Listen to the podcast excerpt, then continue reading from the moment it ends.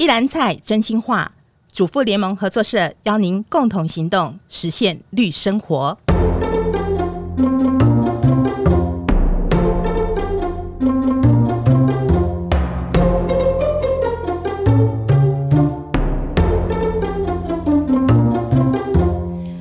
次收听《一篮菜真心话》节目。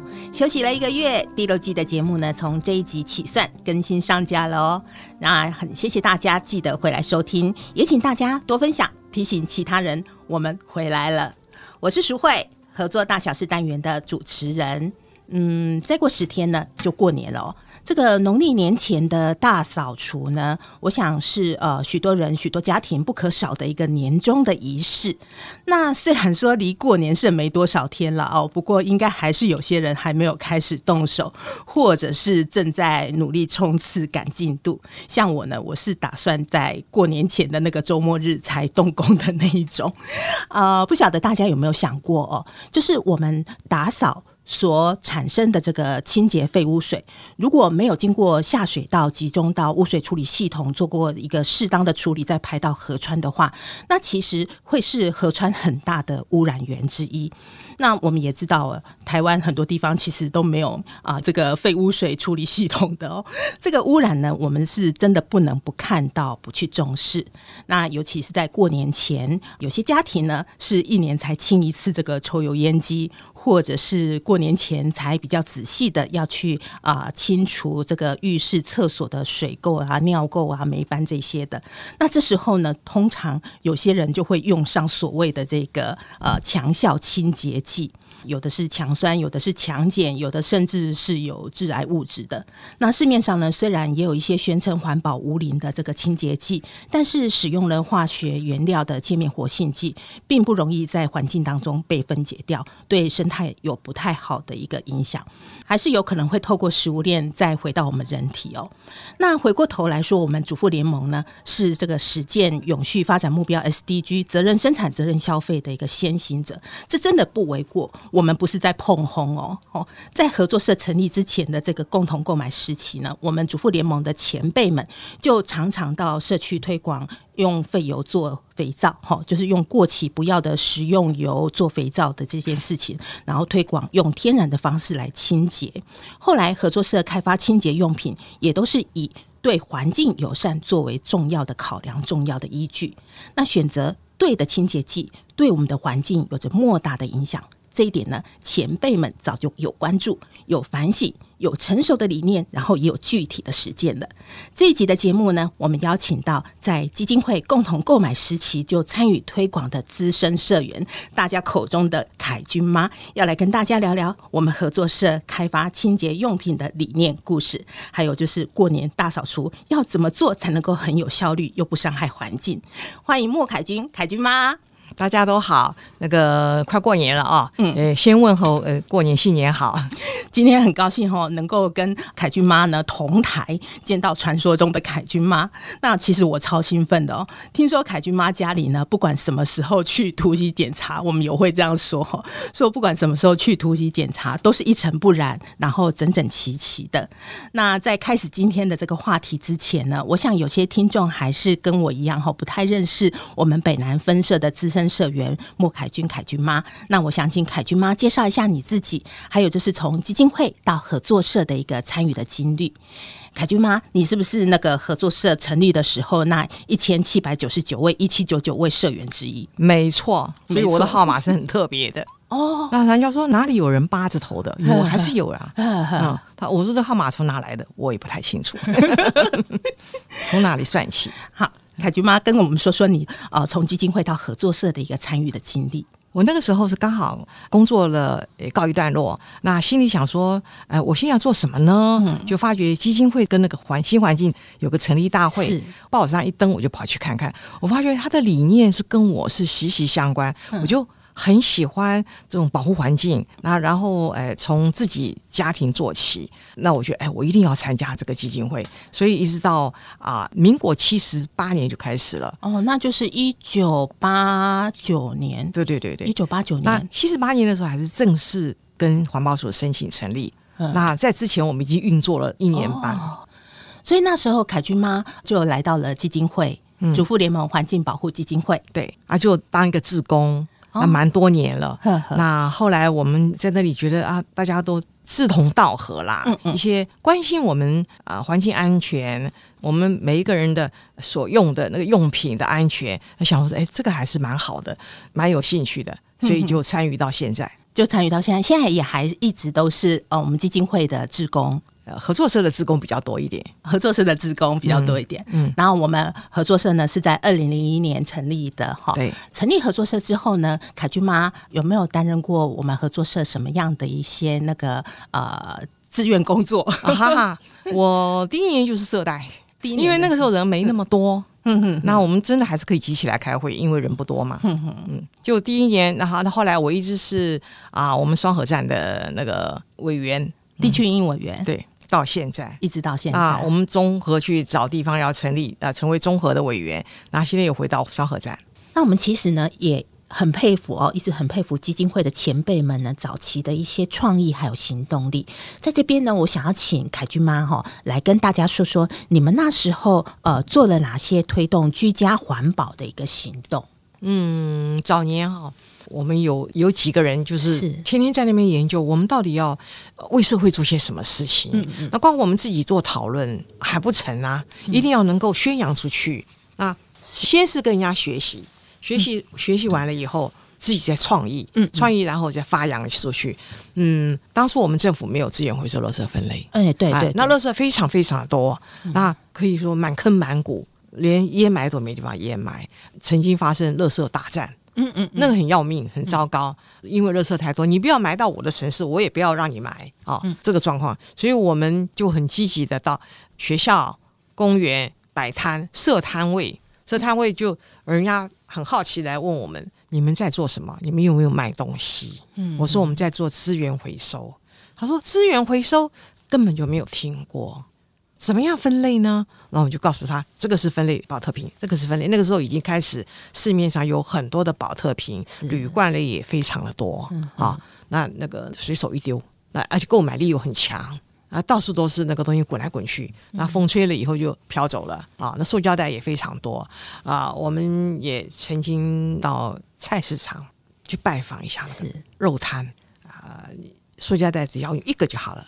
捡到一个，嗯、甚至于说鼓励家庭主妇自备购物袋，是哈，自备餐盒、塑胶盒类的、嗯、啊，买肉我就装到盒子里用到盒子里面。嗯、那我一个塑胶袋都没有制造出来。当初我们那个王宝子那个日本太太很好玩，她、嗯、说：“你猜我怎么买菜的吗？”啊住在台大那边，她骑脚踏车骑骑骑骑到水源市场，她说。嗯他就一个购物袋里面装了很多的那个保鲜盒，保鲜盒的塑胶袋不重，他就骑过去，摊位就一人发一个，这个装肉的，这个装什么鸡肉的，那个是装那个鱼的、呃、豆腐的，那个装鱼的。他说我五分钟就把它打发了，他说我很快哦，他说发完了以后就开始回收，回收那个盒子。他说我买菜非常的快，就是。因为久了熟了，我们经常家庭主妇就是跟哪一个市场熟了，我们就跟他打交道，肉摊也好，鱼摊也好，鸡卖鸡肉的也好，熟了，你跟他说我这个要装什么的，我我今天要那个鸡腿，我今天要排骨，你就跟他一指明，他就知道把你切切弄弄好放到盒子里，回家真的没有塑胶袋。嗯，好，那然后现在有很多的商家也都是不提供塑胶袋，塑胶袋，那甚至于说我们就到公园任何地方，学校里面去。教人家怎么样做资源回收。是。我们收人家那个水果盒，水果盒外面贴一张海报纸，用粗笔黑黑的写上这是资源回收的啊纸类啊纸类，它也可以带来丢纸类、塑胶类、保特瓶啊、保丽龙。还有那个塑胶铁罐铝罐，铁罐铝罐通通分了。那水果盒差不多要七八个，嗯，一排。那真的有人会好奇过来问你，我这个要收哪里？嗯，因为他在外面会有吃有玩，嗯，他就会产生垃圾。那我们就教他说。这个是要什么收哪里的东西是啊，而且我们就可以在回收利用，能够把它弄碎。我就跟他说：“你看马路上晚上灯光照起来，那个地下亮晶晶的，呃，那个人行步道亮晶晶的，那个就是加上了我们回收的玻璃。嗯嗯，回收的玻璃把它弄碎了，你看就可以废物利用。嗯、那那个甚至于说后来回收的利用东西做一些什么，呃，汽车里面的沙发椅呀、啊，是啊。”填充物啊，是。都是拿回收的东西做的。嗯，那自那个时候开始，环保署就开始做资源回收、垃圾分类。那后来我们的碧霞博士更进一步，嗯，就选择了内湖两个里来做厨余堆肥，他自己亲自加上以前那个我们送菜的那个北北，就开着车去内湖两个里，就去跟他做。厨余堆肥，那在他的大厦的门口放了桶子，就大家把厨余倒在里面。嗯、那当然我们要站岗看他，塑胶袋不要丢进去，嗯，因为不可能给猪吃塑胶袋。那如果要堆肥的话，有些骨头粗的东西也是不能放。是，哎，真的是。到那个垃圾堆去站岗，站了很久。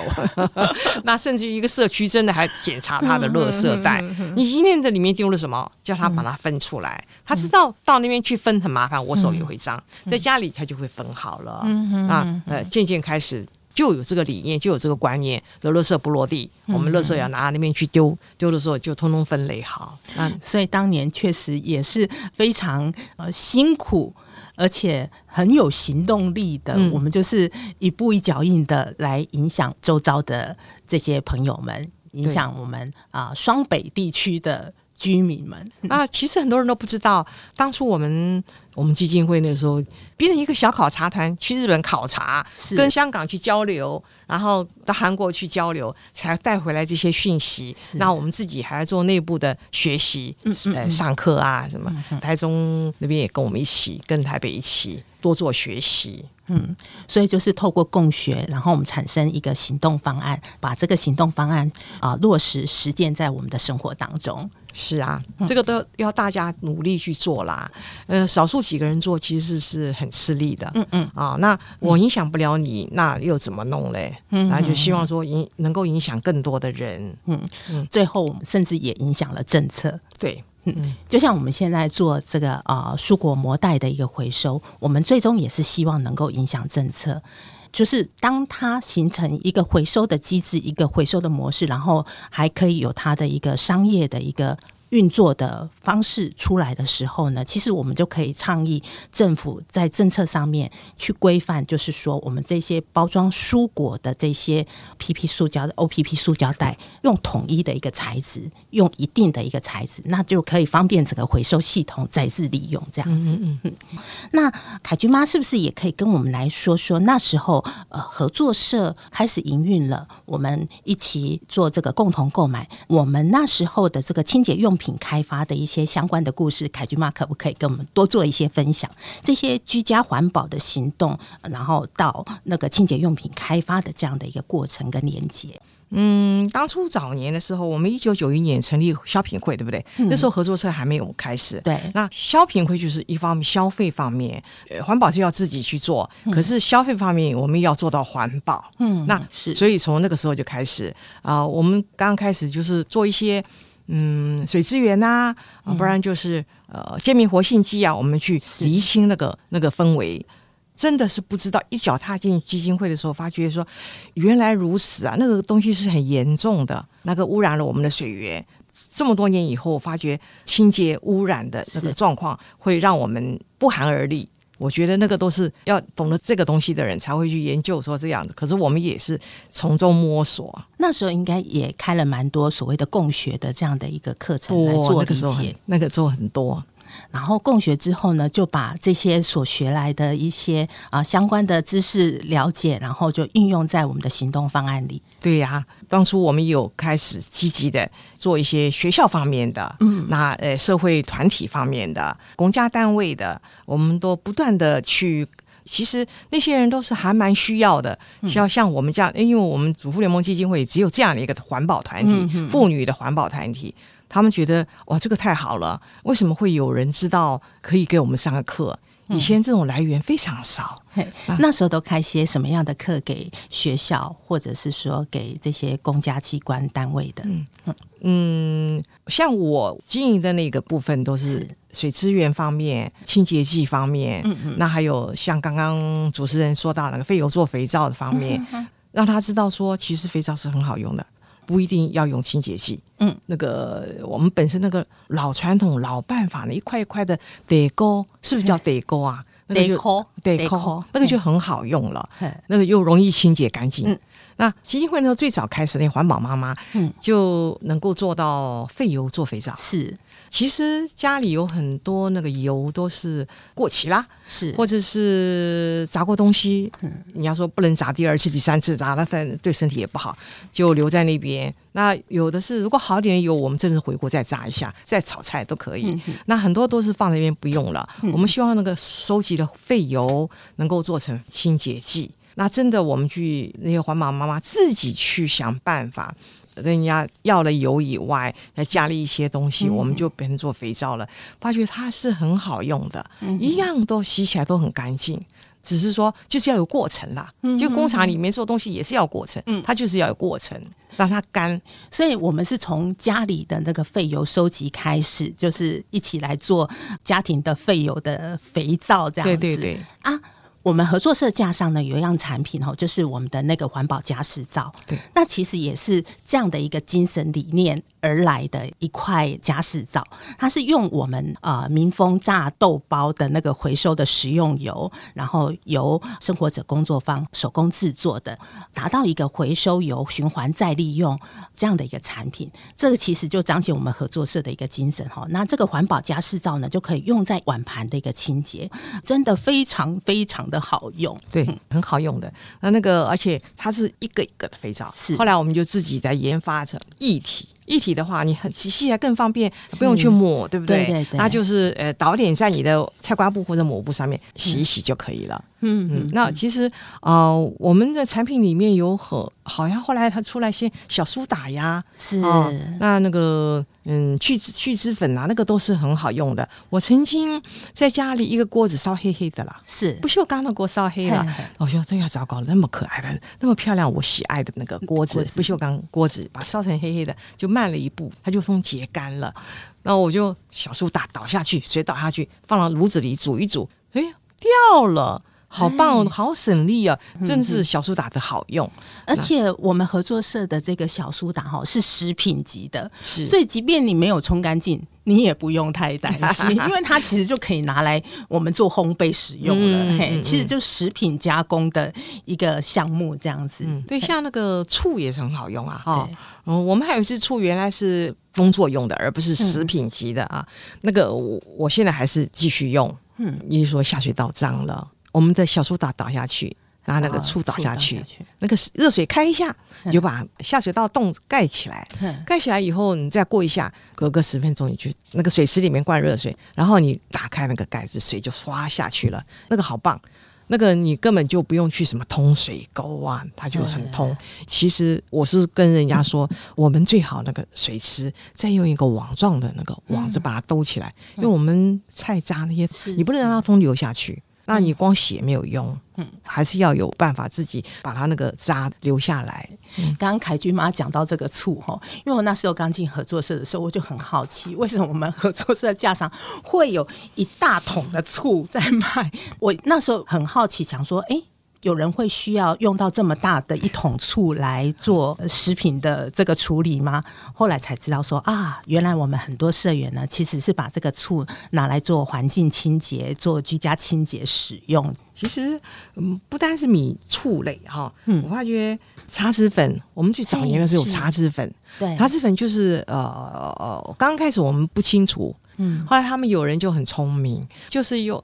哎，像我们的水壶这样子，他把它戳两个洞洞，结果倒一点点，倒一点用擦瓜布洗洗，那用不了多少，又把碗盘洗干净了。嗯，那最早年我们用茶籽粉，我们的林碧霞博士是蛮推广的，又很大包又很便宜。对，做苦茶或什么茶，剩下的那个粉，呃 Codepo 我们台语工 Codepo 那现在还是有人在用啊。对，我们家上还是有这样产品，有啊有啊，对啊有啊。洗碗还有就是我们清洗油污，其实都还蛮好用的。嗯嗯。那这些东西其实跟肥皂也好，茶籽粉也好，那个小苏打也好，嗯那我们在用的时候，你就用个盆子把它泡一点，然后泡点热水。我们家里都会有热水嘛，热水泡一下，你就拿来擦墙壁。擦那个那个炉台的背后那个油溅到的部分，是。你就拿那个比较也不用菜瓜布啊，我觉得用那个你不用的毛巾，对，对，对，你就剪小小的一块，或者是你这块洗碗布觉得已经不要了，不要了，你我都留下来，留下来你就拿那个来蘸一蘸，擦那个墙壁，墙壁一擦干干净净，嗯，毫不费力。那那个炉台也是啊，那过年那个不一样了，过年可能要大扫除。那我平常的话，我就真的是随手擦一把，嗯嗯，用热水、热毛巾、热抹布随手擦一把，就不会有油油污。嗯哼哼，另外我也想跟大家分享哈，我们家上很好用的一个产品就是柠檬酸啊，对，柠檬酸也好用，柠檬酸的清水垢真的非常的好用，很好用哈。嘿，像我婆家在鹿港，那我们彰化鹿港的那个自来水哈，其实水质是。蛮硬的，哦、然后那个热水瓶啦、快煮壶啦，甚至大铜电锅哦，就很容易生成那个很厚的、很厚的一层水垢。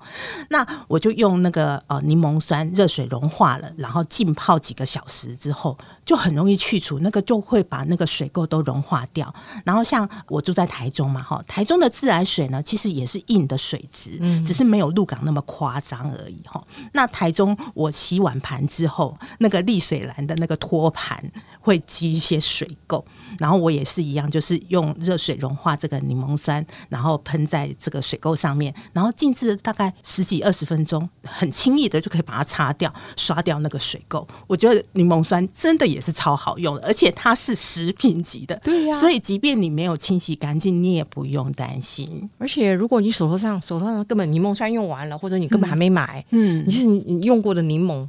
对对对，也是一样可以擦一擦，也是那种干净的。是因为想不到呢，吃的东西可以清洁。太好了，嗯、那而且你很容易冲干净，你会觉得很安心，嗯、对家人也安心。嗯哼，刚刚凯君妈讲到，就是说用我们吃过的那个柠檬皮哈，不要的要丢，不要的要丢掉的，我们拿来用，其实还蛮好用的。我这个曾经用过那个柠檬皮来洗大同电锅的水垢，嗯、嘿，我一样就是把它放到那个啊、呃、大同电锅里面，然后加一桶水，然后把它烧热了，然后把它浸泡一下，那个水垢很快就清除掉。嗯、然后我也在。在我们合作社的这个共学当中，哈，了解到就是说，其实柠檬皮里面有一个成分，就是柠檬烯这样的东西。柠檬烯它其实就有蛮强效的一个去污力。然后我们架上的那个预测清洁剂里面呢，就有这个植物萃取的这个柠檬烯，在我们清洁家里的厕所的那个尿垢啦、水垢啦，哈，其实都蛮好用的。嗯，其实我们。嗯，合作社主妇联盟合作社其实有很多那个清洁用品，都是我们可以去试试看的，而不是外买啊。对外面买那些这个那个强烈的去污，实在有点吓人，有点可怕。嗯，嗯那。那个味道很重，那对你的气管也不是很好。对，因为我们人就在那边洗做洗嘛。像我刚刚提到那个我们的这个预测清洁剂呀，我看它的一个介绍就是说，它是没有化学香精，也没有色料，也没有这个石化的成分，而且是高生物分解度、友善环境的一项产品。那我记得那时候碧霞博士他在开发我们合作社的这个洗衣精。其实也灌注了很多这部分的一个理念在当中。对呀、啊，那个时候其实碧霞博士蛮用心的，蛮卖力的。嗯、那我们能够延续到现在，其实也实现了他的希望。不但是清洁我们的厨房，是关于我们的健康的，我们的保养皮肤啊，对，对洗头啊。洗洁精啊，它都是希望说里面有不含的一些成分，而是比较健康的东西。嗯哼哼，呃，刚刚跟大家分享了很多我们架上的这个清洁用品哦，然后其实生活当中也有很多可以运用的食物。好，比如说像柠檬皮这样的东西，或者是橘子皮这样的东西，其实都很好利用。那现在离过年呢，只剩下十天哦。有些人可能会觉得啊，时间不太够了，我们需要更有效率的做好大扫除跟这个清洁的工作。那如果是这样子的话，凯君妈，你会怎么建议大家来使用我们合作社的这些架上的清洁用品呢？嗯，其实很简单，刚刚说到的。那个小苏打粉啊，然后那个醋，就是很简单。我真的不喜欢家里放一堆清洁的用品或者什么，就是那几样。嗯啊，你做菜也在用它，然后你清洁也在用它。那你就拿一个家里有喷头的那个瓶子，你就把它水跟那个比例加好了，加好了以后，你就摇一摇，喷的墙上你有油污的那一块，你就拿那个，比如说我们擦手的擦手的纸，不要的把它贴一贴。嗯，让它粘住，不要让它留下来，把它粘住。过一下你就撕掉那张纸，你再擦一下就很干净了。那我是觉得但很好用，嗯、甚至于就是你来擦抽油烟机。嗯嗯嗯，你也用那个来喷一喷抽油烟机，你就擦一下。除非真的是一两年没洗了，油污了，你必须得大费力气去洗它。嗯哼，其实我是会把那个小苏打粉然后泡热水泡开，就是稀释了之后，把那个抽油烟机的那个油网拆下来，就是泡在里面，泡在里面。是，然后其实真的就很容易啊、嗯嗯嗯呃、洗干净了。嗯嗯嗯，其实清洁就是简单。简单就好，哪个人希望说是蛮复杂的去买一些东西回来，然后对自己健康又不是很好，嗯、然后就对家人也不好，而且你还花钱买回来以后用一半还要摆在那里，实在不喜欢家里放很多的东西，就越简单越好。嗯、甚至于我们主妇联盟啊、呃、合作社的那个洗衣粉，我都还用的很勤快。那个洗衣粉当初碧霞博士哎做的一些那个洗衣粉，我也是拿那个来。顺便把炉台擦一下，呃，炉子擦一下，锅子旁边那个用过的东西擦一下，你就没有油了，就不会黏黏了。因为真的，你没有去擦的时候，就会生小虫、蟑螂那些。那谁喜欢看到家里炉台上吃的东西旁边有蟑螂在爬，对不对？尽量每一个人都要能够做到随手。而不是说摆在那边啊，过几天再弄，那越来越油污，你越来越擦不干净。你要用强烈的清洁剂，那就更糟糕。所以有一个重点，其实就是平常我们煮过东西之后，我们就顺手趁着整个空间都还热热的时候，我们就是啊、呃、顺手把它擦干净了，又不伤手，又不伤你自己，对啊，又不伤你的呼吸气管，啊，然后又干净了。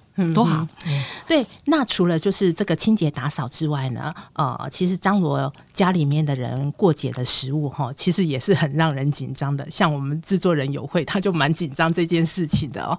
那我听说凯君妈呢，你的好手艺哈，很多人都非常的佩服，也津津乐道。所以呢，在这边我也要请凯君妈来跟我们分享一些秘诀跟经验，让我们也能够很轻松的为家人准备这个团圆的年菜。呃，做菜实在是也是蛮复杂，也蛮麻烦的。我就觉得我们合作的时候有一个很好用，就是那个夹心肉，夹心吧？哎，肩胛肉。对，肩胛肉，那当然你喜欢吃五花肉什么，都是也是没问题啦。嗯嗯，你肩胛肉有的人就嫌它瘦了一点，嗯、那我是觉得那是有孩子们吃正好。你买回来以后稍微洗一下，冲洗一下，你就擦干，把它吸吸水，把它吸干。吸干以后，你把它切成小块，嗯、切大概我们的肩胛肉的话，大概可以切成四块。切四块以后，你就把它用那个。盐巴磨一磨，嗯哼，少少盐，不要太多盐。盐巴四面八方的磨一磨，磨一磨，很有黑胡椒，对不对？黑胡椒你用手磨的磨的很慢呐、啊，你用那个捣的那个，哦，有 比较快，那捣的比较快，捣了那个盘子上面，你就把它整个肉都沾一沾。盐巴要用抹的，黑胡椒用沾的就好了。是，因为沾的有些地方没有也没有关系，嗯、就是有它的香，我们取它的香味，然后你就拿嗯塑胶袋或者用你的碗盖起来，包起来，放在冰箱。放个一两天都没问题。那你要吃的时候就用电锅蒸一下哦，电锅蒸一下，你还是可以包回去，用干净的保鲜盒。大家要吃饭的时候就切片啊，切片你来夹面包、夹馒头。吃饭，那这很可以变化。平常日常的时候就可以当日常的桌上的一道料理。那年节的时候呢，我们如果可以把它再稍微扩大一点点，加上摆盘的话，那也是一道年菜，哦，很漂亮啊！肩胛肉切一切放在中间，那旁边你可以摆一点我们的香肠啊，嗯、或者是红萝卜啊、嗯、花椰菜呀、啊，就一盘出来了，嗯、好漂亮。嗯、那我们曾经。呃，有生产者之旅，那厂商有过来教我们的做年菜。我发觉年菜其实东西很简单，就是旁边的配料，嗯，配料一摆非常好看，嗯，一桌蛮丰盛的。那为什么会讲到这个东西肩胛肉？就是我们家庭主妇不要很伤脑筋去想，我还要今天要烧什么，我明天要烧什么，孩子要吃什么？嗯、那你弄好了以后，你随时切片，那甚至于说我自己可以做醉鸡，醉鸡用我们的鸡腿。没有骨头那个鸡腿，对对对，你也用这个方式，可是它要放绍兴酒，就是浸泡在浸泡绍兴酒里面。嗯、那我有一次也是刚刚开始做，做了以后，那放在冰箱里，我就忘了，呃，说糟糕，家里有人来了，冰箱里没东西，就翻一翻冰箱，嗯，没什么可吃的，我就把那个醉鸡拿出来，一样好香好美，一样好好吃。嗯，就是因为它有泡到绍兴酒，把它泡着盖子盖起来，或者是包好，它就不会跑味。嗯，那我还蛮喜欢做一样东西的时候，因为家里现在人口都不多，对，那你一包菇、香菇什么菇类的啊，是美人菇什么菇，那我们怎么吃得完？不可能一包都炒掉啊！嗯、那剩下一半或者剩下几个，我们就把菇类、红萝卜、呃、甜椒、芹菜，还有木耳，木耳也非常好，就把它通通炒在一起，放点肉丝，就是一盘菜出来了。嗯，简单。我发觉东西就是要简单，我们才要想去接受它。嗯，如果越麻麻烦的，其实大家谁想去做，还是要我们去外面买好了，就是省事。嗯、那外面买其实没有什么可吃的，东西又少又贵。那制造很多垃圾，那现在每一个大楼里面的垃圾好多，就是那纸盒、纸盒类的，发觉看了也是在做环保的人自己会是欣慰麻麻的。是，因为什么那么多垃圾？就是那个外买的那种盒子盒装啊，那它如果是没冲干净、没有洗干净，又招老鼠，又招蟑螂啊，那又不能回收再用。我觉得是这是一件麻烦的事。所以提倡多在家里面自煮，然后轻松简单的煮。其实是蛮重要的一件事情，我们既可以减少外买外带的一个垃圾，然后我们又可以吃到啊、呃、新鲜的食物，而且是很原味的我们的食材的这个美味跟营养。嗯嗯嗯，那今天呢，真的非常感谢凯君妈哦，带我们回顾了主妇联盟共同购买时期的一些行动，然后也分享了我们加上清洁用品的一个开发理念，还有我们加上很不起眼。然后其实也不贵的这些清洁产品的一个妙用。